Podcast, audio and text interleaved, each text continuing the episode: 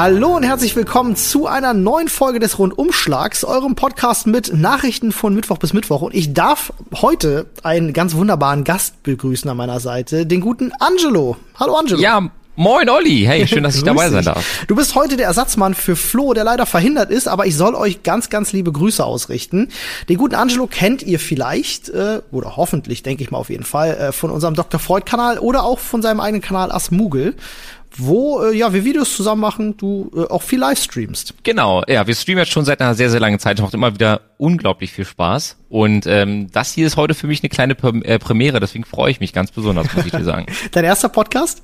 Das ist in der Tat mein erster Podcast, Olli. Oh, das ist, da freue ich mich, dass, dass, dass unser Rundumschlag für dich heute das erste Mal ist. Das freut mich oh, sehr. Ja. Doch bevor wir loslegen, habe ich noch äh, einen ganz kleinen Werbeblock, den wir einschieben, liebe Leute. Die heutige Folge des Rundumschlags wird euch nämlich wieder präsentiert von bookbeat.de, unserem Lieblingssponsor. Bookbeat ist eine fantastische Streaming-Plattform für Hörbücher und Hörspiele.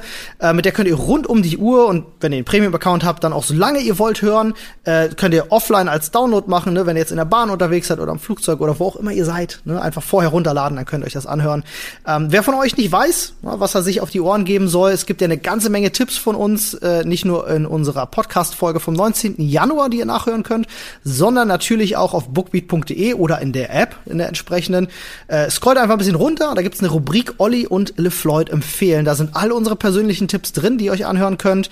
Ähm, das gesamte Angebot von Bookbeat könnt ihr nämlich jetzt mit unserem Code einen ganzen Monat lang gratis testen. Ja, der Code ist Rundumschlag oder ihr geht auf die Seite bookbeat.de slash Rundumschlag, da passiert das dann ganz automatisch. Ne, oder wie gesagt beim Anmelden den Code Rundumschlag benutzen.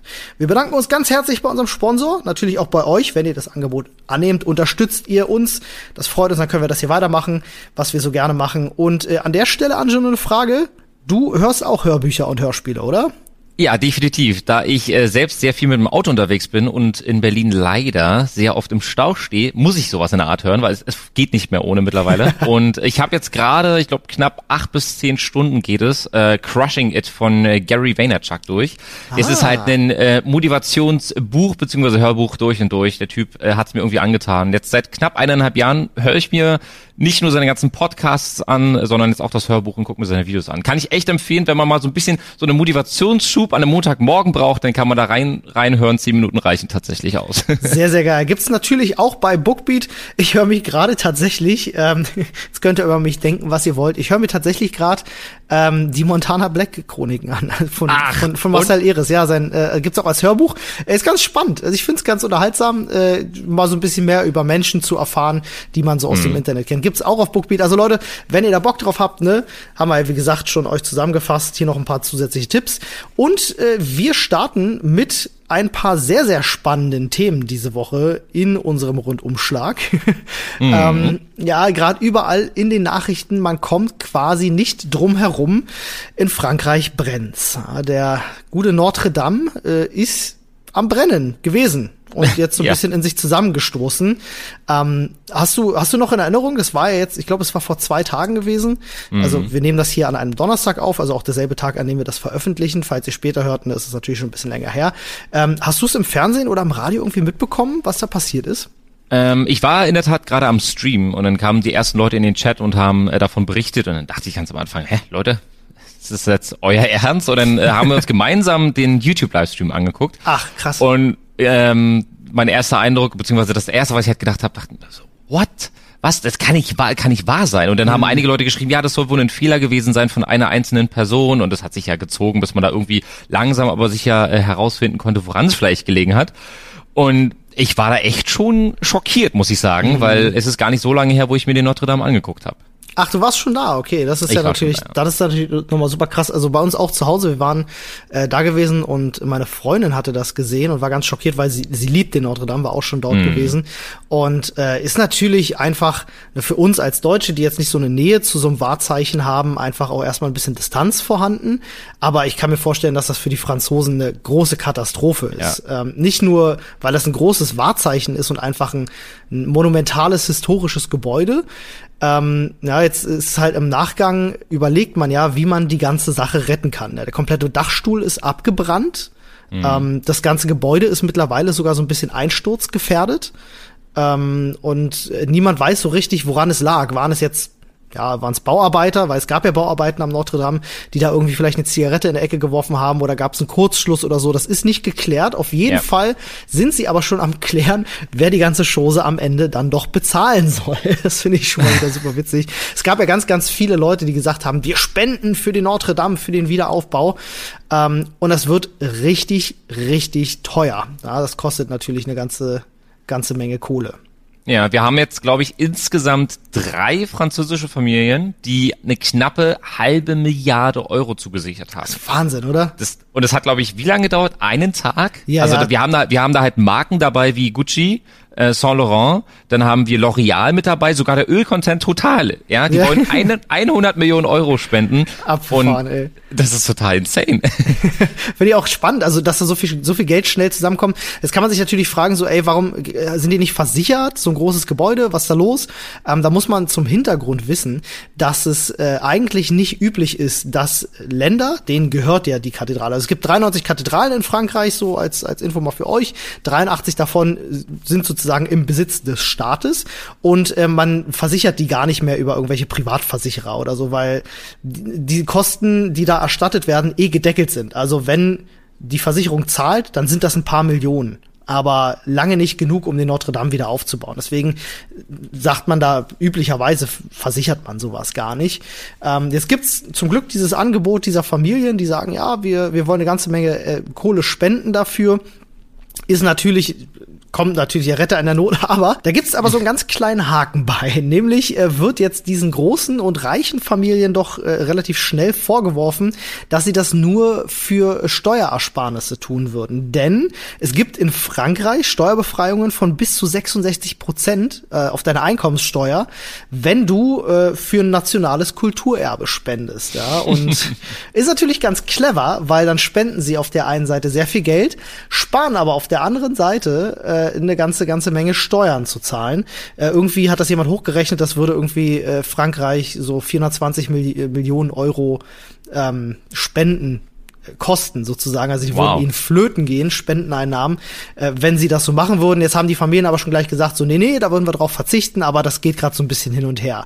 Ähm, ist auf jeden Fall krasses Thema, ne? Also mhm. wenn so ein, so ein monumentales Gebäude brennt, ähm, das geht natürlich durch die Welt und wird auch überall berichtet, auch natürlich in Amerika, wo es einen kleinen Fauxpas gab, kann man ja. mal sagen. Ich weiß, du hast es bestimmt mitbekommen. Ähm, die, äh, ich glaube, wird fast sagen, eine der größten Zeitungen auf unserem Planeten, die New York Times, die kennt ja so ziemlich jeder.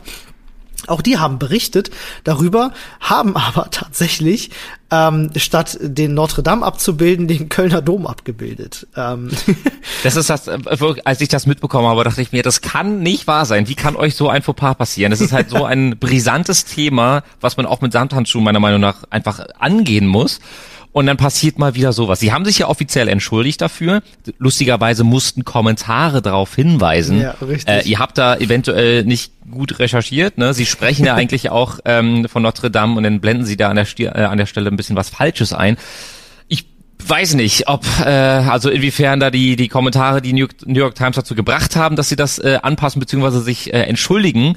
Aber ich finde das schon sehr interessant, dass dass so ein Fehler hier an dieser Stelle passiert. Da ist natürlich ne, wenn man bei so einem Medium arbeitet, bei gerade die Magazine, die arbeiten natürlich alle unter ganz ganz krassem Zeitdruck. Da geht's dann immer darum, so eine News auch als erster online zu bringen und da wird dann halt immer schlampig gearbeitet. Dann wird auf irgendeinem Stock-Footage-Ding geguckt und dann äh, weiß ich nicht, wurde da vielleicht irgendwas zusammengeschmissen. Sieht ja auch recht ähnlich ähnlich aus, muss man sagen. So, ja. ein, so ein Dom, Notre Dame, äh, das, ja, kann man, hätte mir jetzt zwei Bilder gezeigt, hätte ich hier wahrscheinlich auch nicht links von rechts unterscheiden können. Aber für alle, die sich da Sorgen gemacht haben, die auf der New York Times geschaut haben, keine Sorge, der Kölner Dom steht noch. Ja, ich weiß nicht, ob Richtig. der immer noch eingerüstet ist. Äh, war er ja eine ganze Zeit lang. Weiß nicht, ob das ja. noch der Fall ist. Ähm, also falls ihr das Gerüst in Köln seht, falls ihr zu Besuch seid, das ist nicht, weil der Dachstuhl gebrannt hat, das ist in Frankreich. genau. Es gibt, gibt auch tatsächlich, äh, das habe ich auch in den Kommentaren gelesen, zwei große Unterschiede zwischen beiden Gebäuden, wenn wir den Notre Dame auf der einen Seite sehen und den Kölner Dom auf der anderen Seite. Ich habe mich nämlich gewundert, äh, als auch einige andere ähm, ebenso, warum der Notre Dame so schnell abgebrannt ist. Äh, man hat das ja gesehen, wie schnell sich das Feuer äh, ausgebreitet hat. Der Wahnsinn. Und auch, das, das ging halt unglaublich schnell und auch die Feuerwehr beziehungsweise mit, ähm, mit den Maßnahmen, die wir da an der Stelle halt einfach bei einem ganz normalen Brand sehen würden, haben wir an dieser Stelle nicht so gefruchtet. Es wurde ja auch relativ lange nicht, nicht viel gemacht. Und das hat lustigerweise was ähm, mit der Art und Weise, wie das Gebäude gebaut wurde, zu tun gehabt. Denn es wurden insgesamt 1300 Bäume, also Eichenbäume, in den Zwischenraum zwischen Dach und den darunterliegenden Teilen eingebaut, ähm, was quasi die komplette obere Ebene bedeutet. Und das ist so schnell abgebrannt, dass du dann nichts, du konntest nichts tun. Also das war quasi der, der perfekte, der perfekte Brandstuhl äh, an dieser Stelle, damit sich das halt ausbreiten kann. Und das soll wohl bei einem Kölner Dom eben nicht so sein, da soll es äh, anders aufgebaut worden sein. Und auch diese Kommentare hast du bei, New, bei der New York Times in den, äh, unten in den Sektionen gesehen, lustigerweise. das ist witzig. Also jeder von euch, der einen Kamin hat, weiß, wie gut Eiche brennt. Das trocknet ja. richtig schön durch und brennt richtig schön lange und intensiv.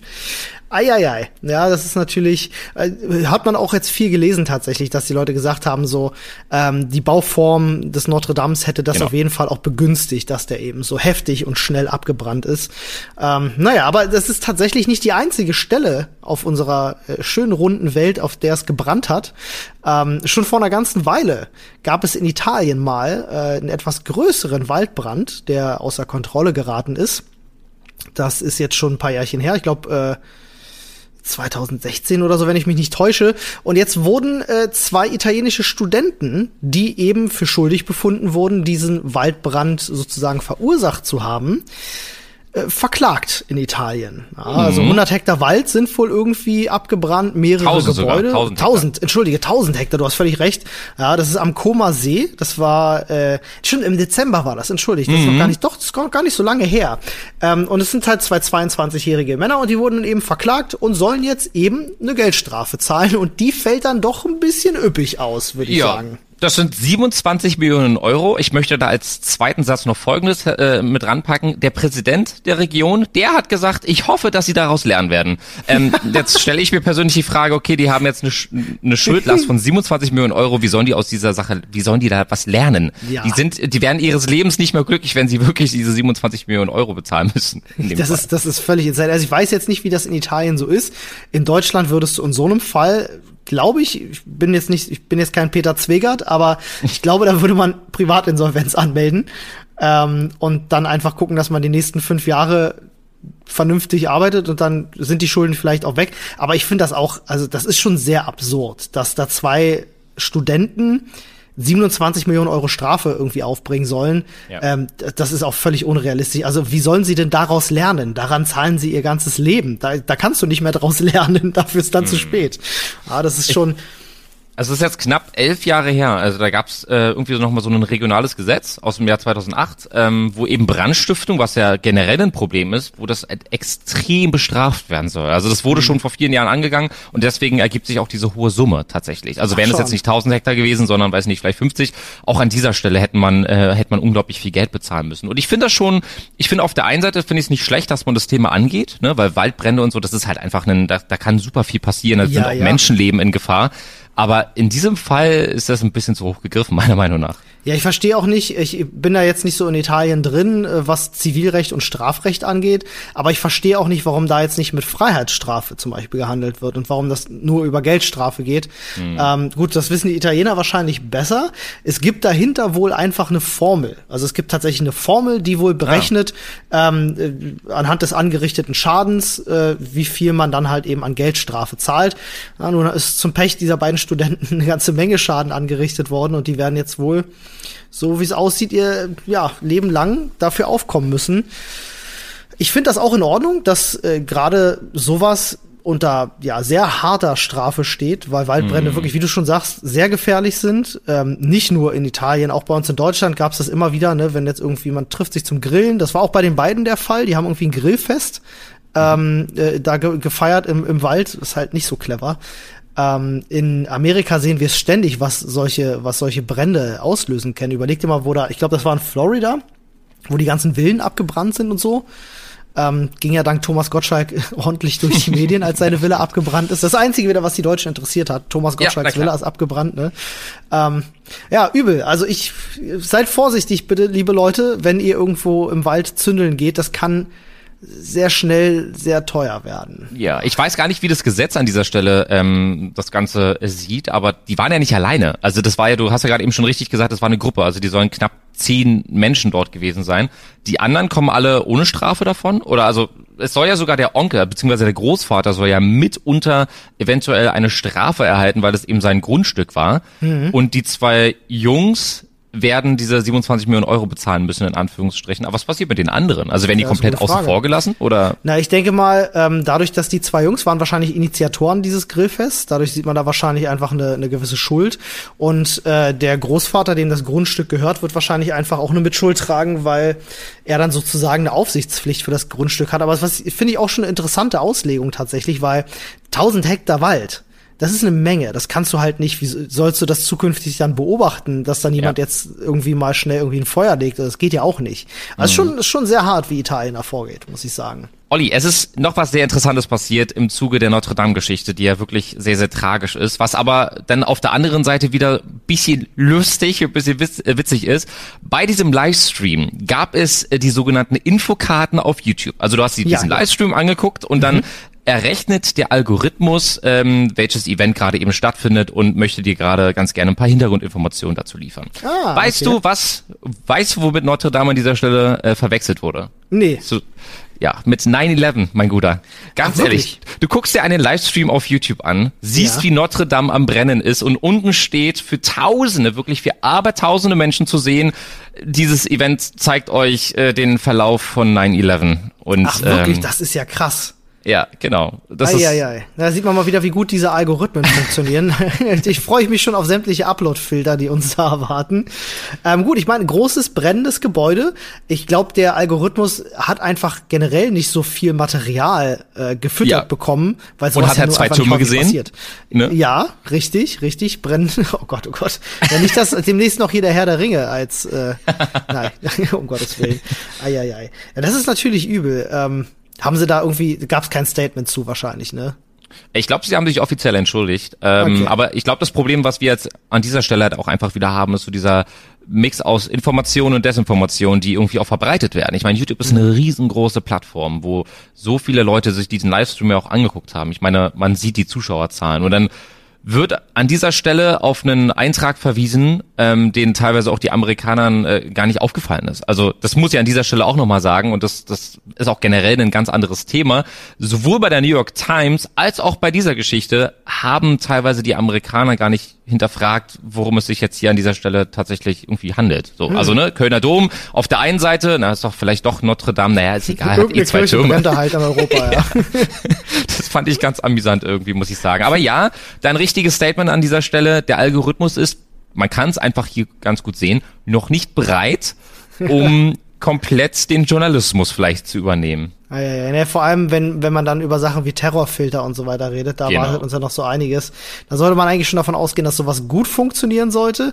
Das ist natürlich jetzt alles noch mal so ein bisschen Benzin im Feuer der Verschwörungstheoretiker. Auch da gab ja. es nämlich einiges. Ich habe ein ganz lustiges Video von Reich Anders gesehen mhm. auf YouTube. Ähm, äh, wo so ein Foto jetzt die Runde wohl macht, wo man wohl angeblich eine Person auf dem brennenden Dach sieht und äh, ganz viele Leute da jetzt wieder ähm, unterwegs sind und sagen, der hat das Feuer gelegt und weiß ich nicht, was da was da alles abgeht. Wahrscheinlich irgendein Reptilienmensch aus der Hohlerde, der genau. äh, sich gestört gefühlt hat von dem Glockengebimmel der aufgestiegen ist, um die Kirche abzubrennen. Keine Ahnung. Das hört ähm, sich äh, gibt plausibel sehr viele an. Witzbeule auf, auf, auf diesem Planeten, die äh, die da unterwegs sind. Äh, und nicht, wenn wir schon bei, bei, bei Echsenmenschen aus der Hohlerde sind, dann können wir vielleicht auch gleich bei den guten Reichsbürgern bleiben. Wow. da geht's nämlich in unserem nächsten Thema drum. Ähm, für mich ist das im Kopf einfach so verknüpft, weißt du, Echsenmenschen aus der Hohlerde und Reichsbürger, weiß nicht mhm. warum. Das ist für mich ein und dasselbe so. Ähm, und da gab es eine wirklich sehr, sehr lustige Meldung.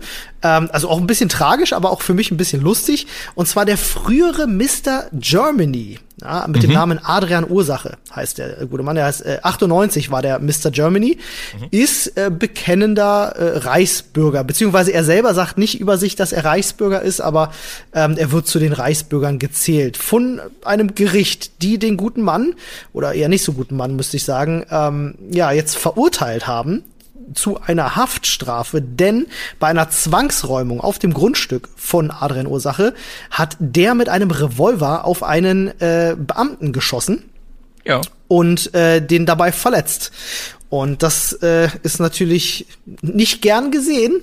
hier bei uns in Deutschland und dementsprechend muss äh, der jetzt in den Knast. Völlig zu Recht, meiner Meinung nach. Natürlich, ne, illegale Waffenbesitz, illegale Munitionsbesitz, hat auf einen Beamten geschossen. Ähm, das hat ziemlich krasse Hintergründe alles, wenn man sich da so ein bisschen, bisschen mhm. reinliest. Also du musst dir vorstellen, ähm, der hat auf dem Grundstück seiner Schwiegereltern, das ist in Sachsen-Anhalt, hat der, wie so viele Reichsbürger machen, seinen eigenen Staat gegründet, so eine Art Scheinstaat. Den nannte er Ur.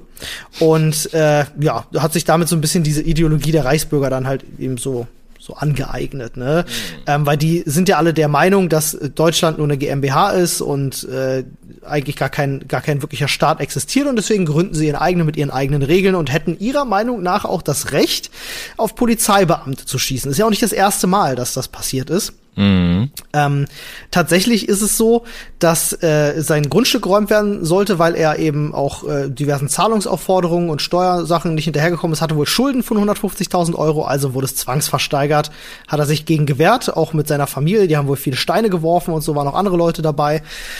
Ja, und dann wurde er selber über den Haufen geballert, äh, schwebte stellenweise sogar selbst in Lebensgefahr. Ähm, ist jetzt allerdings aus dem Gröbsten dann raus gewesen und war dann lange Zeit in Untersuchungshaft und kommt jetzt tatsächlich wegen versuchten Totschlags ja. ähm, und versuchten Mordes in Tateinheit mit gefährlicher Körperverletzung, Widerstand gegen Vollstreckungsbeamte sowie Verstöße gegen das Waffengesetz in den Knast. Ähm, ja, für sieben Jahre, glaube ich, ne? Ja, ja, Klar. ordentlich lange. Ähm, ja. Auch völlig zu Recht. Also äh, sie haben Fall. zwar gesagt, dass der, äh, also das Gericht hat halt gesagt, dass äh, das Greifen zur Waffe und Schießen eine spontane Handlung gewesen sei, aber allerdings im Rahmen einer äh, lange ausgeübten Ideologie genau. und äh, tatsächlich auch auf jeden Fall mit niederen Beweggründen. Und da ist natürlich dann das Strafmaß auch um einiges höher.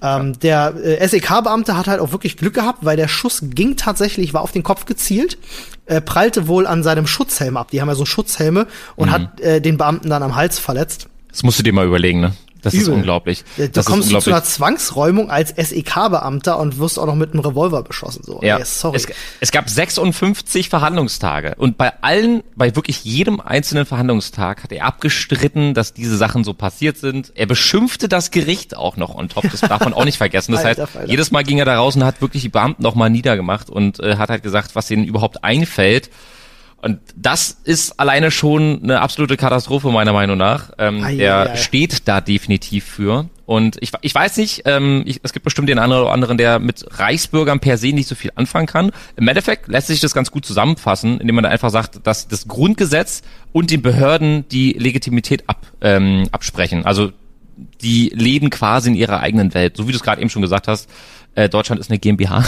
Und das finde ich, finde ich immer ganz amüsant irgendwie. Ja, wie absurd das Ganze ist tatsächlich, ja. zeigt sich dann auch noch mal ein bisschen späteren Verlauf, als er dann äh, schon im Krankenhaus war. Denn äh, die haben ihm ziemlich, ziemlich übel den Arm zerballert. Äh, also generell haben die den mit Blei vollgepumpt, wie man so sagt, umgangssprachlich. Und ähm, der war dann im Krankenhaus, ne, und hatte halt so eine Schiene bekommen mit Drähten auch im Arm. Mhm. Diese Schiene hat das so quasi zusammengehalten. Und ähm, das war so Fixateure. Und äh, die sollten dann irgendwie nach ein, nach ein paar Wochen wieder raus. Ne? Ist ja normalerweise so. Hält dann zusammen, mhm. dann hält der Körper selber, dann muss das rausoperiert werden. Jetzt haben sie ihm ein Dokument vorgelegt, ne? da muss er unterschreiben, dass das okay ist, dass sie ihm das wieder abnehmen. Das ist ja im Krankenhaus völlig gang und gäbe, dass du dann ja, halt einen Wisch üblich. So. Und er hat halt verweigert, diesen Wisch zu unterschreiben und hat das so begründet, dass er gesagt hat, dass die im Dokument angegebene Staatsangehörigkeit Deutsch für ihn nicht existiere, dementsprechend Was? das Dokument ungültig ist und hat gesagt, ihr holt mir die Drähte nicht aus meinem Arm. Und die sollten sechs Wochen drin bleiben. Äh, er hat sie zwei Jahre tatsächlich drin gehabt, woraufhin eine Entzündung in seinem Arm entstand, ja, und musste dann tatsächlich im Rahmen von einer Notfallversorgung, also so dass er dann nicht mehr unterschreiben musste, weil es halt lebensgefährlich wurde. Äh, per OP wurden sie dann doch rausgenommen. Also was zur Hölle? Das ist aber auch an dieser Stelle verdient, muss man das leider sagen. Ja, wer nicht, wer nicht hören will, muss fühlen, muss man an der Stelle sagen. Eieiei, also was es für Menschen so in unserer Mitte gibt. Da kannst du nur mit dem Kopf schütteln. Also kannst du wirklich nur mit dem Kopf schütteln. Okay, das, das wusste ich noch nicht. Also ich habe den Story generell schon mitbekommen, aber diese diese Einzelheiten jetzt auch zum Ende hin nochmal. Wow, ey Olli, echt, da Wahnsinn. kann man nicht nichts anderes machen als den Kopf zu schütteln. Ich würde sagen, da äh, gehen wir mal ein bisschen weg von den traurigen News. Ich meine, wir haben jetzt über brennende Kirchen gesprochen und brennende Wälder und Menschen, die ihre eigenen Staaten gründen oder auf Polizeibeamte schießen. Ähm, reden wir doch mal über was was Gutes, was Gutes mhm. im Schlechten. Äh, hast du Allergieprobleme? Ähm, hier und da, also Lebensmittelallergien habe ich so ein bisschen, ja. Und okay, aber so Pollen oder so ist gar nicht bei dir. Ich glaube, du nimmst die, du nimmst mein Part mit, glaube ich. Das heißt, du, du leidest für mich mit, mein lieber Olli. Du meinst so, wie das im Universum so ist mit den positiven und den negativen Kräften, das gleicht sich alles aus. Das ja. kann durchaus sein, ja. Ich leide aktuell sehr, ähm, weil die Birkenpollen sind unterwegs. Ähm, mhm. Die blühen immer so von Anfang April bis Ende Mai, vielleicht noch einen Ticken länger, je nachdem. Ähm, und man, ich, ich habe mich mit vielen Leuten unterhalten, man sieht tatsächlich sehr, wie viel schlimmer das wird. Viele mhm. Leute ähm, haben sich jetzt auch bei uns im Reddit zurückgemeldet, die gesagt haben, äh, meine Allergie wird halt immer schlimmer. Ich bin plötzlich so dolle allergisch gegen, gegen Birkenpollen. Bei meiner Mutter ist es genau das Gleiche. Die leidet seit zwei Jahren ganz, ganz schlimm. Und ich habe jetzt äh, gelesen, das liegt tatsächlich daran, äh, an, der, an der Klimaerwärmung, ähm, dass die Sommer immer heißer werden und die Winter immer kälter. Dadurch blüht wohl die Birke auch immer intensiver. Mhm. Und gerade die Birkenpollen sind sehr, sehr aggressiv und 50 Prozent aller Allergiker weltweit leiden auch unter den Birkenpollen. Also das ist halt, wenn du Allergien hast, dann ist es sehr wahrscheinlich, dass du auch an der Birke leidest. Jetzt habe ich für euch alle da draußen, die gerade mit mir leiden, eine gute Nachricht, denn es gab eine medizinische, ja, Studie noch nicht, aber eine Untersuchung äh, im, im, Rahmen von einer Studie, die jetzt vorbereitet wird, an der äh, Medical University in Iran. Mhm. Und die haben eben rausgefunden, dass äh, Heuschnupfenbeschwerden äh, zu lindern seien über Sex und Masturbation. das ist doch schon also, mal eine schöne Nachricht. Das heißt, wenn du, wenn du im Büro dann für 20, 30 Minuten einfach verschwindest, brauche ich mir, dann brauche ich mir keine, muss ich nichts mehr hinterfragen an dieser genau, Stelle. Genau, wenn ich gerade irgendwie mir viel die Nase schnaube oder viel niese oder so, dann kurz mal weg bin, dann weißt du, war er gerade schön mal den Jürgen würgen, wahrscheinlich auf Klo.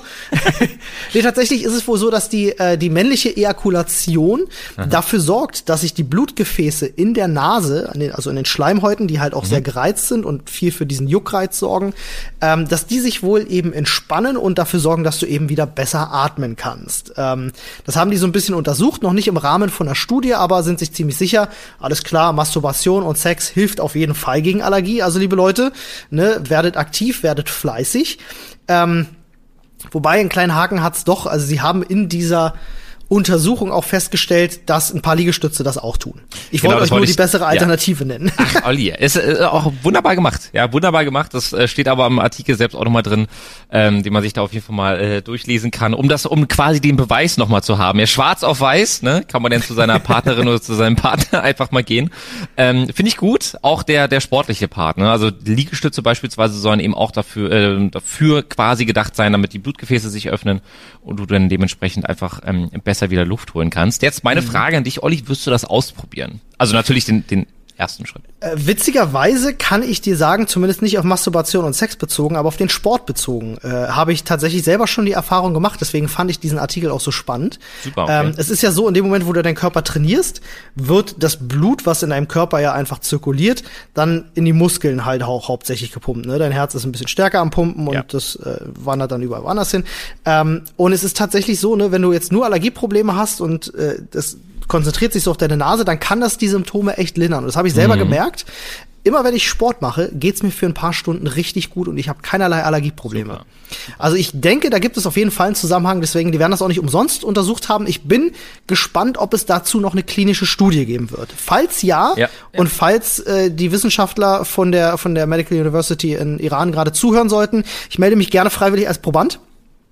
ähm, Ganz uneigennützig natürlich. Ja, na, selbstverständlich, Olli. Selbstverständlich. Ganz uneigennützig. Es ist für die Wissenschaft, Angelo. Aber wir werden es aber auch, wir werden es aber auch im Rahmen von von Dr. Fit tatsächlich auch mitnehmen, ne? Also völlig richtig, ja. Da, wir, da, äh, da sagst du was. Ja, da können wir gerne mal äh, ganz kurz drauf eingehen. Wir haben jetzt nämlich unseren äh, medizinischen Test hinter uns. Das heißt, oh, ja. Olli, Frodo, Flo, als auch ich, wir wurden auf Herz und Nieren kontrolliert und überprüft. Das heißt, wir haben unterschiedliche Tests von Ausmessen der Körpergröße, vom äh, generellen Körperfettanteil bis zu den Lungen, als auch zum Belastungs-EKG, wo man ja ganz gut den aktuellen Stand einfach mal sehen kann. Wie fit sind wir? Blutuntersuchung, alles dabei gewesen. Genau.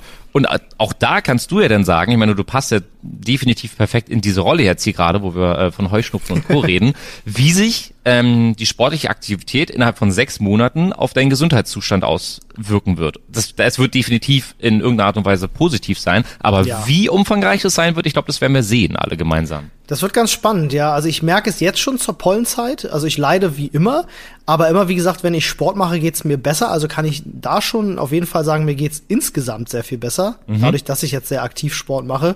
Ähm, kann ich also wirklich jedem Allergiker da draußen wirklich nur empfehlen. Ich habe mich auch da sehr lange mit dem Dr. Wohlfahrt unterhalten, der uns da untersucht hat, ja. der auch gesagt hat, mittlerweile ist es tatsächlich auch schon medizinisch bewiesen, dass gerade bei Leuten, die auch unter Asthma leiden, ja, bin ich ja auch ein Kandidat früher für gewesen, ähm, dass das hilft. Tatsächlich. Früher hat man gesagt, äh, wenn du solche Leiden hast, Lungenleiden, mach bloß keinen Sport. Heute weiß man eben, doch, doch, macht das auf jeden Fall, das hilft. Also ich kann euch allen nur ans Herz legen, ähm, werdet, werdet da aktiv, jetzt nicht nur in Sachen Masturbation, sondern vor allem auch in Sachen Sport. Das hilft wirklich sehr.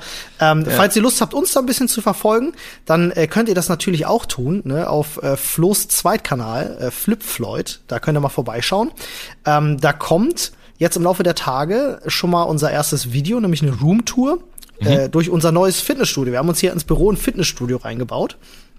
Und äh, nächste Woche folgt dann das Video zu dieser sportmedizinischen Untersuchung. Ähm, schaut auf jeden Fall gerne mal vorbei, war, war sehr, sehr lustig. Ja, definitiv. Ja, und dann äh, kommen wir direkt mal, bleiben wir mal in der Wissenschaft vielleicht und äh, bei, bei der Forschung. Ähm, Falls ihr übrigens die Artikel nachlesen wollt, liebe Leute, äh, das ist jetzt zum Beispiel gerade ein Artikel gewesen von einem meiner absoluten Lieblingsmagazine, äh, heißt äh, IFL Science, steht für I fucking love science.com. Mhm. Keine Werbung an der Stelle, nur äh, persönliche Empfehlung meinerseits. Sie haben immer sehr, sehr schöne Artikel.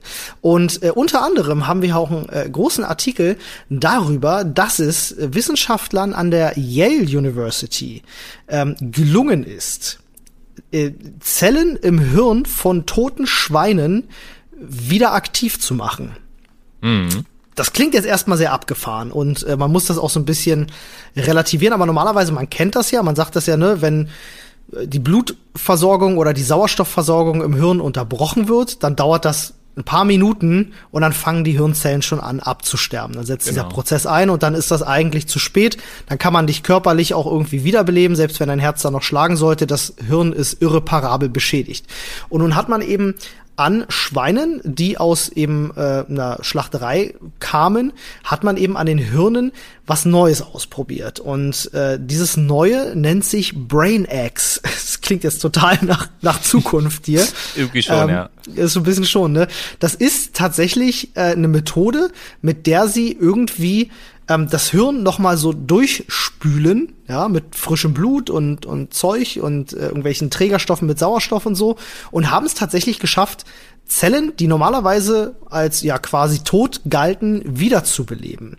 Ähm, nun jetzt nicht in diesem Ausmaß, dass du sagen kannst, alles klar, sämtliche kognitiven Fähigkeiten sind wieder, sind wieder voll da oder so das ist klar, ne, das funktioniert in der Medizin nie so von 0 auf 100. Mhm. Aber es ist schon mal ein richtig krasser Schritt in eine Richtung, wo man jetzt einfach nur tatsächlich mal anfangen kann zu überlegen, was da mal alles möglich sein wird. Ja, du kannst Krankheiten heilen. Also es gibt super viele Krankheiten, die sich aufs Gehirn beispielsweise eben äh, auswirken, wo Zellen absterben und wenn es dann in ein paar Jahren möglich wäre, die Zellen wieder äh, aufleben zu lassen, dann glaube ich, könntest du damit einen unglaublichen Unterschied machen. Ich finde es auch sehr interessant. Es muss natürlich immer einen Anfang irgendwie geben und auch diese Sache. Ich weiß gar nicht, inwiefern man sich damit in den letzten Jahren auseinandergesetzt hat, weil für uns ist ja eigentlich alle klar gewesen die ganze Zeit, dass wenn du beispielsweise ähm, einen Schlaganfall oder sowas hast, das sind dann einfach Regionen, die nicht mehr geheilt werden können oftmals. Richtig. Du kannst natürlich dein Bestes geben, um ähm, hier und da wieder beispielsweise sprechen zu lernen und so. Es gibt ja viele mhm. verschiedene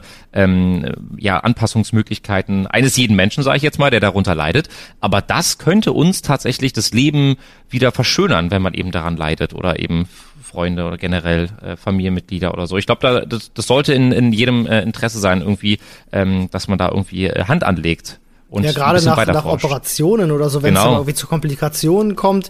Ich selber kenne das. Ja? In meiner Familie gab es so einen Fall, wo ähm, äh, das betraf meinen Opa, der nach einer Operation eben äh, zehn Minuten ohne ohne Sauerstoffversorgung war äh, und deswegen quasi die nächsten drei Jahre ein Wachkoma-Patient war, ohne Hirnaktivität, hm. bis dann irgendwann halt die Maschinen abgestellt wurden. Ähm, ja, und wenn dann irgendwie in der, in der Wissenschaft tatsächlich an sowas geforscht wird, wo man vielleicht genau so einem Patienten in der Zukunft irgendwie helfen kann, zumindest einen Teil der, der Hirnfunktion zurückzuerlangen. Also den Rest macht dann ja natürlich auch der menschliche Körper. Du sagst ja schon ganz richtig, nach einem Schlaganfall können Menschen natürlich noch lernen, wenn sie jetzt mhm. nicht zu alt sind, äh, andere Bereiche ihres Hirns darauf zu, äh, was, zu programmieren.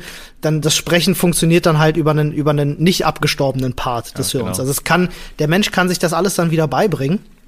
Das ist schon, schon erstaunlich, was, äh, zu was wir da in der Lage sind, äh, selbst und natürlich auch medizinisch. Also ich verfolge solche, solche Entwicklungen immer super gerne. Ich meine, wir werden mhm. davon jetzt mit Sicherheit in den nächsten fünf Jahren erstmal nichts mehr hören, ne? weil das geht dann immer so in klinische Studien und Tests und dann muss das natürlich, das sind jetzt Schweine, die uns von der DNA schon sehr ähnlich sind, muss man ganz einfach ja. sagen.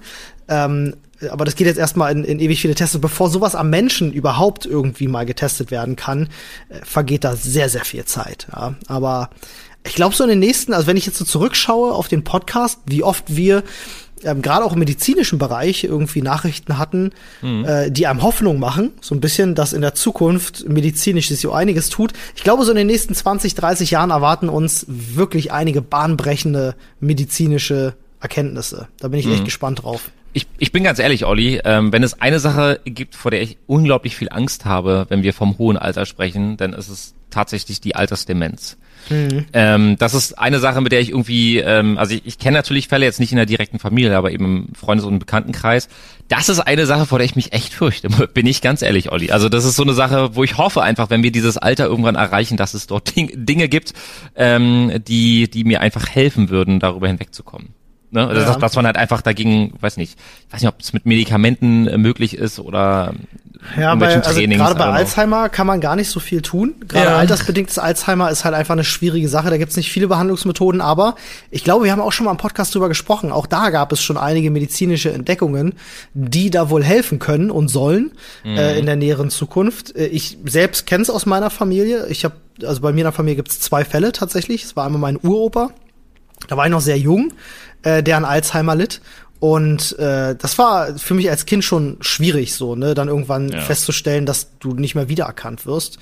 Ähm, und aktuell in meiner Familie gibt's halt auch einen Fall. Meine Oma äh, ist halt auch sehr, sehr, also ich würde jetzt, ne, weiß nicht, ob man da von Alzheimer sprechen kann, diagnostisch, aber ähm, ist halt wirklich so, dass, dass alle zwei, drei Minuten sich das Hirn resettet und alles, was halt passiert ist, oh, vergessen wird. So. Okay. Ähm, das ist schon heftig, ne? Also wenn du das dann halt so mitbekommst, ähm, kann ich verstehen, dass man da Angst vor hat. Ich versuche mir auch immer vorzustellen, wie muss das für die betreffende Person sein? Ja, unvorstellbar. Das ist ja jetzt, ja, also abgesehen davon, wie schrecklich dieser, dieser, dieser Krankheitsumstand ist, äh, genauso spannend finde ich die, äh, den, den Gedankenprozess, sich da mal rein zu versetzen, wie das, mhm. wie das sein muss, ne? Dass du, du bist ja alle zwei Minuten bist du dann ja wirklich aufrichtig überrascht, oh, wo bin ich denn hier? Du bist ja ständig orientierungslos und weißt nicht, oh Gott, wer seid denn ihr alle und so.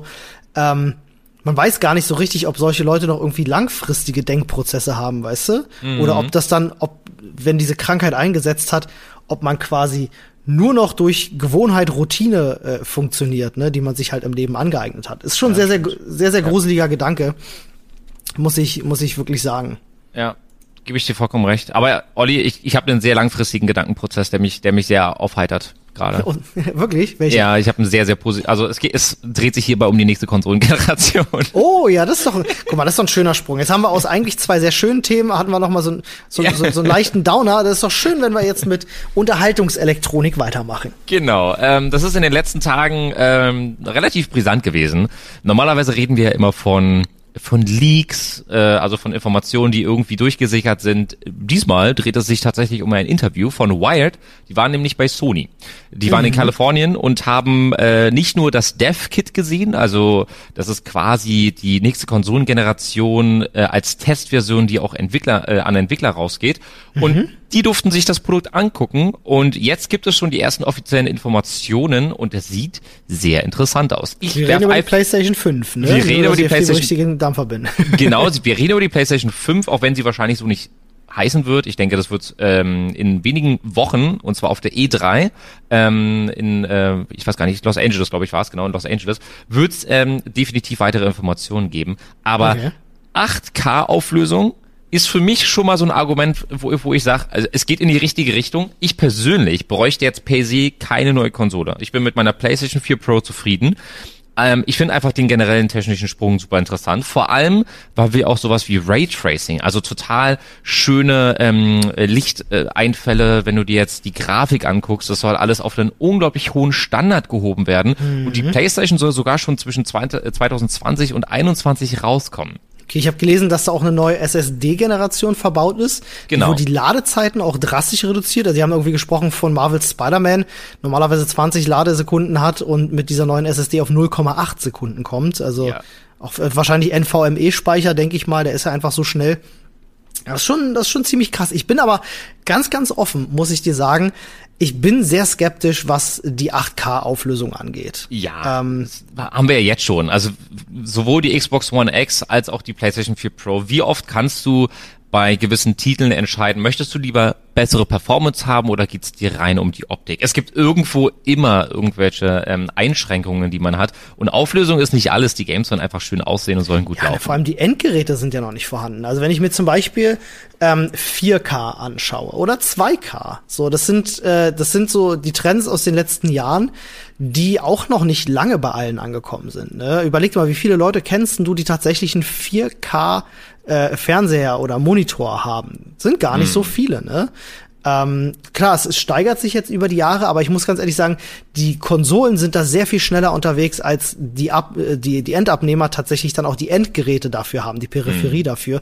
Und ähm, bevor jetzt, also ich würde sagen, 4K ist noch nicht mal in 20 Prozent aller Haushalte vorhanden. Ja, das denke ich auch. Ähm, jetzt schon mit 8K zu kommen, ist halt auch, weiß ich nicht, also geht dann doch schon irgendwo zu schnell. Na, ich, ich glaube, wir jetzt hier in Deutschland speziell sind jetzt auch nicht unbedingt so der perfekte Markt dafür. Das Meine stimmt. Konsolengeneration ist ja zum Beispiel in Amerika riesig. Also wenn du dir mal anguckst, wie viele Xbox als auch PlayStation-Konsolen da äh, vermarktet werden. Ich glaube, es gibt, wenn du dir, ähm, wenn du dir die ganzen unterschiedlichen Gegenden einfach mal anguckst, die ganzen Staaten, dann ist, glaube ich, ein einziger Staat PlayStation äh, beziehungsweise PC äh, als Master Race gekennzeichnet. Also so, ansonsten hast du immer die Xbox als auch die PlayStation da ähm, auf dem ersten Platz. Also die, die generell in Amerika ähm, Gegenden zu finden, wo der, wo der PC am Dominieren ist, ist fast unmöglich. Ich glaube, wir haben Russland als auch ähm, Westeuropa haben wir ziemlich äh, stark im Vordergrund, was die PC-Generation angeht. Mhm. Aber ansonsten werden halt die Konsolengeräte ähm, fast immer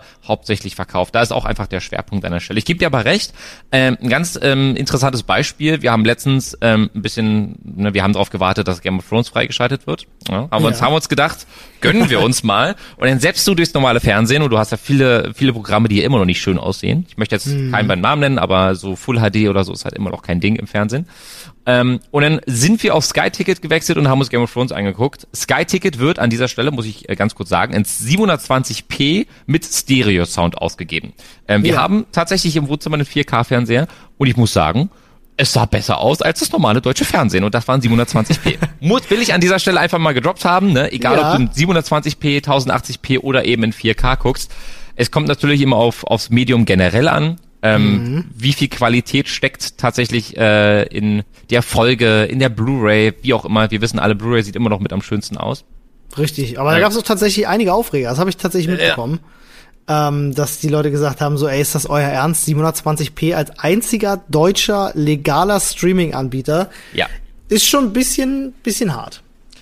Aber ja. sah gut aus. Also ich kann, ich kann das auch nicht nachvollziehen. Das ist halt einfach, die Leute sehen eine Zahl, ne, und das ist ja auch das Problem mit diesen, mit diesen Standards. Die Leute sehen halt eine Zahl und meinen daran eine Qualität festmachen zu können. Ja, sehe ich nicht. Also ich habe mir die Folge angeschaut und ich dachte mir so, ja, war geil. ja, ja, fand ich auch, äh, lediglich in den dunkleren Szenen. Da habe ich mich dann so ein bisschen, also da hat man dann teilweise die Pixelbildung auch gesehen. Ähm, Makro, aber, Makroblocking? Ja, genau. Ähm, aber draußen, äh, wenn du da irgendwie, weiß nicht, viel Sonne mit, mit im Spiel hast und so, da siehst du den Unterschied teilweise von 720p zu 1080 gar nicht. Also das sieht jetzt nicht irgendwie viel, viel unklarer aus oder so. Aber da gebe ich dir recht, es wird immer mit diesen Zahlen hin und her geworfen und am besten der erste aus deinem Freundeskreis, der später dann irgendwann den 8K-Fernseher hat, der ist ja der krasseste Typ auf diesem Planeten und du denkst dir, du, ich ganz, ich, vor zwei Jahren war ich auf der IFA hier in Berlin und habe einen 8K-Fernseher gesehen und ich dachte mir, Leute, ich sehe da echt keinen Unterschied mehr. Nee, also, das macht auch nichts mehr. Da, da kann von mir aus 80K drin, äh, drin stecken, so siehst du nicht mehr. das ist ja auch das, wo viele Leute tatsächlich technisch einfach gar nicht genug versiert sind, um zu verstehen, warum äh, wo, oder wofür das gut ist letztendlich. Denn es hat lediglich was damit zu tun, wie nah du am Fernseher sitzen kannst, mhm. um noch scharf was sehen zu können. Also ihr müsst euch das vorstellen, es gibt so, es gibt so eine Faustregel und wenn du ähm, vorm Fernseher sitzt, äh, bei einem Full HD Fernseher, wenn er eine bestimmte Zollgröße hat, nehmen wir mal jetzt einen 70 Zoll Fernseher, also schon ordentliches Gerät, dann solltest du schon so zwei Meter, zwei Meter fünfzig weit weg sitzen, weil du sonst halt wirklich Qualitätseinbußen hast, weil du halt wirklich einzelne Pixel erkennst und ja. ne, Artefakte etc. Ähm, was bei einem 4K-Gerät nicht so ist. Bei einem 4K-Gerät kannst du anderthalb bis zwei Meter ruhig nah dran sitzen. Mhm. Ähm, jetzt weiß ich nicht, bei 8K kannst du wahrscheinlich 30 Zentimeter davor sitzen. Inwiefern das praktisch ist, das erschließt sich mir auch noch nicht so. Oh, mein, mein, mein Kind findet es manchmal ganz cool, irgendwie ja, 10 Zentimeter vom, vom Fernseher zu stehen. Also das da wird dann auch gerne mal touchy-touchy gemacht. Ja, die Nichte vom, also meine Nichte, ich wollte gerade sagen, die Nichte von meinem Bruder, ist ja Quatsch. die Tochter von meinem Bruder, meine Nichte, hat ja. so auch schon einen Fernseher zerstört, tatsächlich. Oh ja, nee, da, nee. Darf nicht passieren. Vielleicht holt er sich jetzt einen 8K-Fernseher. Kann ja sein. Maybe. Ähm, Aber meine, meine Frage ist abschließend äh, vielleicht zu dem Thema. Glaubst du, das wird die letzte Konsolengeneration sein, wenn wir uns sowas wie Google ähm, Stadia angucken und, und äh, weitere Konkurrenten, die komplett aus Cloud Gaming und Cloud Computing setzen? Ist eine sehr gute Frage. Ich glaube nicht, dass es die letzte Konsolengeneration ist, aber ich glaube, es wird mit eine der letzten Konsolengenerationen sein. Ich glaube, dass äh, Systeme wie Google Stadia äh, würde ich jetzt gerne vergleichen mit der Oculus Rift oder der HTC Vive. Mhm. Das sind so Prototypen für eine neue Technologie, die noch einen sehr, sehr weiten Weg vor sich hat. Mhm. Ähm, Gerade in Deutschland, wo ähm, der Netzausbau eine absolute Katastrophe ist. So, also ja. du, wir brauchen keiner erzählen, dass sowas wie, also Konsolen hat halt jeder irgendwie zu Hause. Ne? Jedes Kind hat irgendwie eine Playstation zu Hause. Ähm, und dabei wird es auch immer bleiben, denn du kannst mir nicht erzählen, dass irgendwo in, äh, weiß ich nicht, Wandlitz auf dem Dorf die Leute so gutes Internet haben, dass da äh, flüssiges 4K-Streaming aus dem, aus dem Google Stadia möglich ist, ja. ohne dass da, weiß ich nicht, die Kupferleitungen schmelzen. Also bevor hier nicht irgendwie in Sachen Hashtag Neuland, Netzausbau mal tatsächlich irgendwie was Sinnvolles passiert und wir wirklich eine gute Netzabdeckung haben und auch äh, die, man spricht ja immer von der von der äh, ist das die Netzneutralität? Ich weiß gar nicht, dass dass alle halt auch das gleiche Angebot haben, ne? Mhm, dass ja, äh.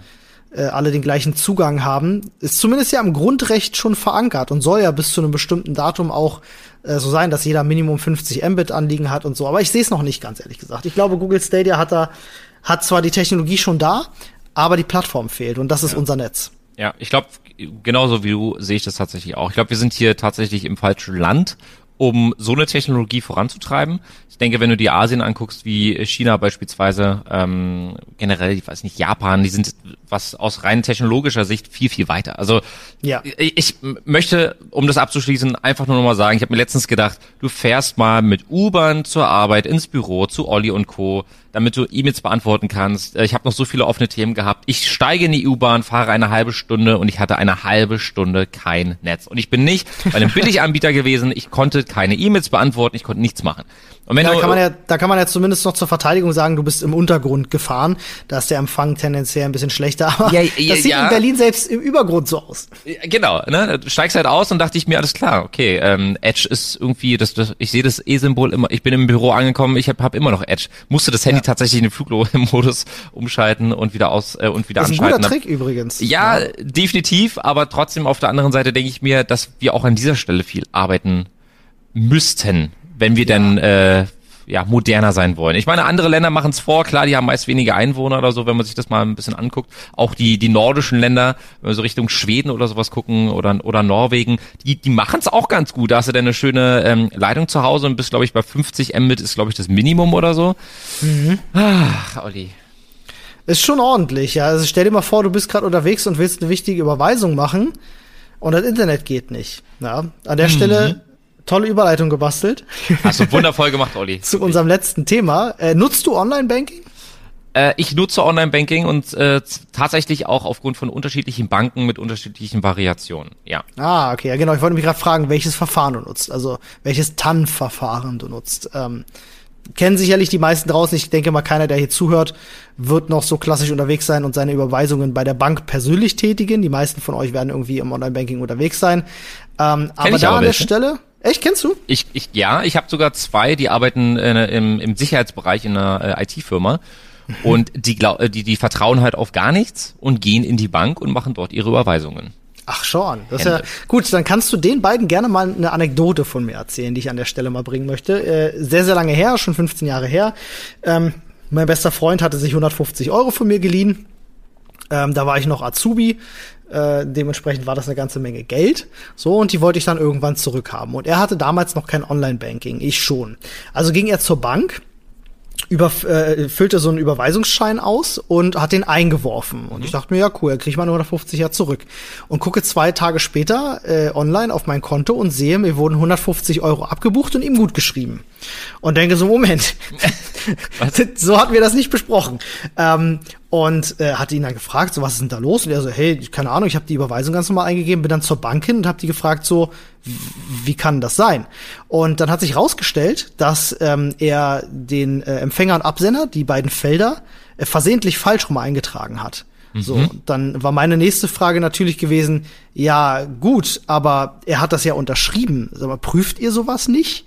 Ähm, ihr müsst doch irgendwie schauen, ne? Also es muss da irgendeine Sicherheit geben, ja. wenn du das händisch abgibst. Und da hat mir tatsächlich eine äh, Bank, ich nenne die Bank jetzt an der Stelle nicht, hat mir eine Mitarbeiterin im Vertrauen gesagt, dass nur jede zehnte Überweisung überprüft wird. Ja, das heißt, wenn du jemanden kennen solltest, der sehr viel Geld auf dem Konto hat, füll einfach mal einen Überweisungsschein aus, wird eh nur jede zehnte Was? überprüft. Ist kein Spaß. Ist wirklich so passiert. Also das kannst du deinen beiden Kumpels gerne mal erzählen. Mach ich. Äh, die glauben, dass äh, der Faktor Mensch sicherer wäre als, äh, weiß ich nicht, jetzt zum Beispiel ein SMS-TAN-Verfahren. Mhm. Ich meine, klar, die arbeiten in der IT, die wissen, wie man sowas umgehen kann, die wissen, wie man sowas hacken kann. Ähm, aber ich glaube, sicher ist kein System dieser Welt. Und genau aus diesem Grund ja. Werden jetzt auch die TAN-Zettel gestrichen. Genau, in 150 Tagen zum 14. September 2019 wird es die Tanzzettel nicht mehr geben. Nutzt du um deine Tanzzettel? In 100, 149 Tage. Gut, okay, in 149 Tagen, hast du vollkommen recht. Darf ich dich an dieser Stelle fragen, was du für ein Tanzverfahren nutzt? Äh, ja, darfst du. Ähm, tatsächlich äh, verschiedene. Ähm, okay. Ich habe ja auch, ich habe ja auch verschiedene Bankkonten, ne, dadurch, dass man ja privat und beruflich unterwegs ist, ähm, äh, nutze ich sowohl SMS-TAN als auch Push-TAN. Mhm.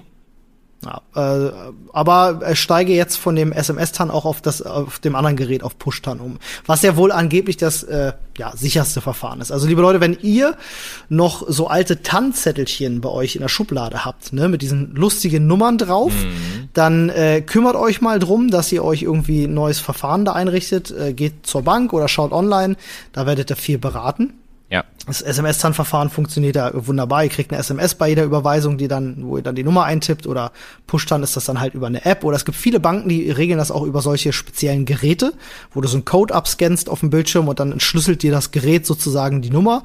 Ähm, auch eine sehr, sehr sichere Variante. Mhm. Da gibt's mittlerweile sehr, sehr viel zum Glück. Ähm, und zum Glück gibt's diese Zettelchen bald nicht ja. mehr. Habe ich früher noch benutzt und ich habe sie immer gehasst. Ja, ich, ich habe da jetzt generell meine Frage, weil ich mich auch im Vorfeld ein bisschen mit dem Thema auseinandergesetzt habe, weil ich jetzt auch nochmal umgestiegen bin auf eine, auf eine andere äh, Variante. Da kann ich gleich ganz kurz was zu sagen.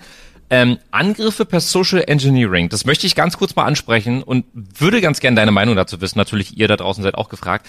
Ist das ein Ding immer noch, dass teilweise in Anführungsstrichen Service-Mitarbeiter Menschen vorgaukeln, dass sie ihre Tanz benötigen, damit abgeglichen werden kann, ob es sich auch wirklich um diesen Menschen von dieser Bank handelt und dass man mit diesen Überredungskünsten den Zugang zum Online-Konto bekommt.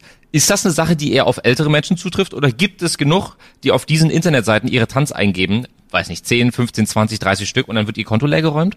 Hm. Also, also ich glaube, das ist tatsächlich eine Sache äh, mit fehlender Medienaffinität. Boah, das okay. wird sowohl bei jungen als auch bei alten Menschen sein, aber natürlich verstärkt bei alten Menschen, die auf solche Tricks halt dann noch reinfallen, ähm, weil sie halt gutgläubiger sind. Ne? Also die beantworten dann ja vielleicht auch jede E-Mail vom nigerianischen Prinzen, der ja, ihnen Millionenbeträge verspricht. Ähm, Meinst du, das wird ja. sicherer jetzt? Also meinst du, dass sich auch eine, also mich interessiert das generell, dass sich eine ältere Generation jetzt ja gezwungenermaßen mit diesen in Anführungsstrichen moderneren äh, TAN-Verfahren auseinandersetzen muss, dass das sicherer wird auch für die? Ist natürlich eine, eine, eine absolut berechtigte Frage. Also ich finde es gut, dass solche alten, unsicheren Systeme auch abgeschafft werden. Äh, Gerade wenn es da viele Betrugsfälle gab. Ist natürlich jetzt nur die Frage. Stell dir mal wirklich so eine, so eine 85-jährige alte Dame vor, die eben vielleicht kein Smartphone hat. Genau. Und sich jetzt natürlich die Frage stellt, ja gut, wie soll ich denn dann jetzt Online-Banking machen, falls sie einen Rechner zu Hause haben sollte. Das kann ja auch sein, dass sie das noch ganz klassisch macht, aber das kann einige ältere Menschen natürlich jetzt in eine Bedrohung bringen, die sagen, oh Gott, jetzt muss ich mich auch noch mit einem Smartphone beschäftigen. Mhm. Ähm, aber ey, das ist der Weg, den unsere Technologie da geht. Da musst du mitgehen.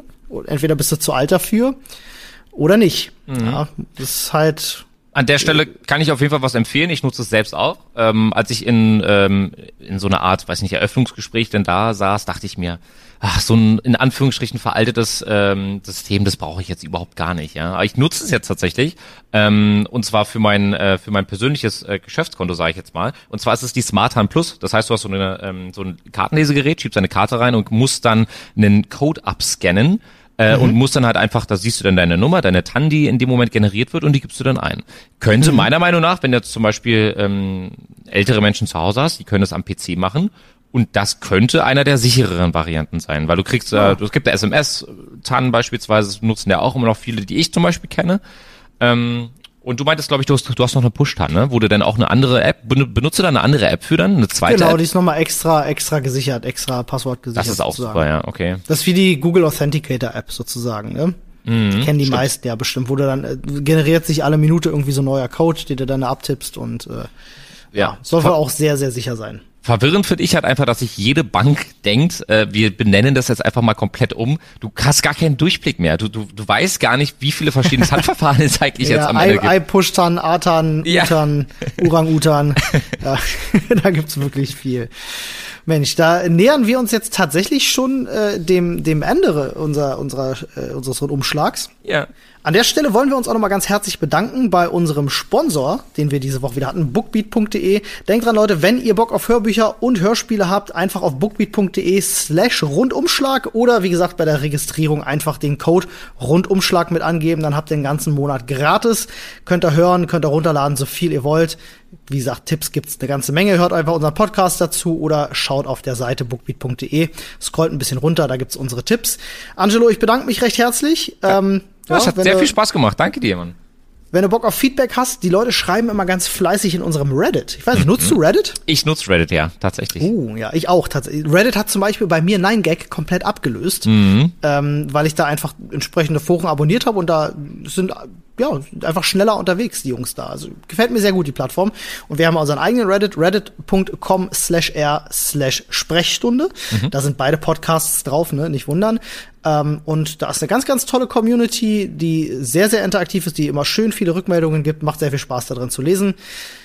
Dementsprechend freue ich mich schon auf alles, was ihr uns schreiben werdet und wir hören uns dann äh, schon bald wieder. Ja, in der kommenden Woche, denn wahrscheinlich wieder mit dem guten Olli und Flo. Alles klar. Vielen Dank. Bis dann.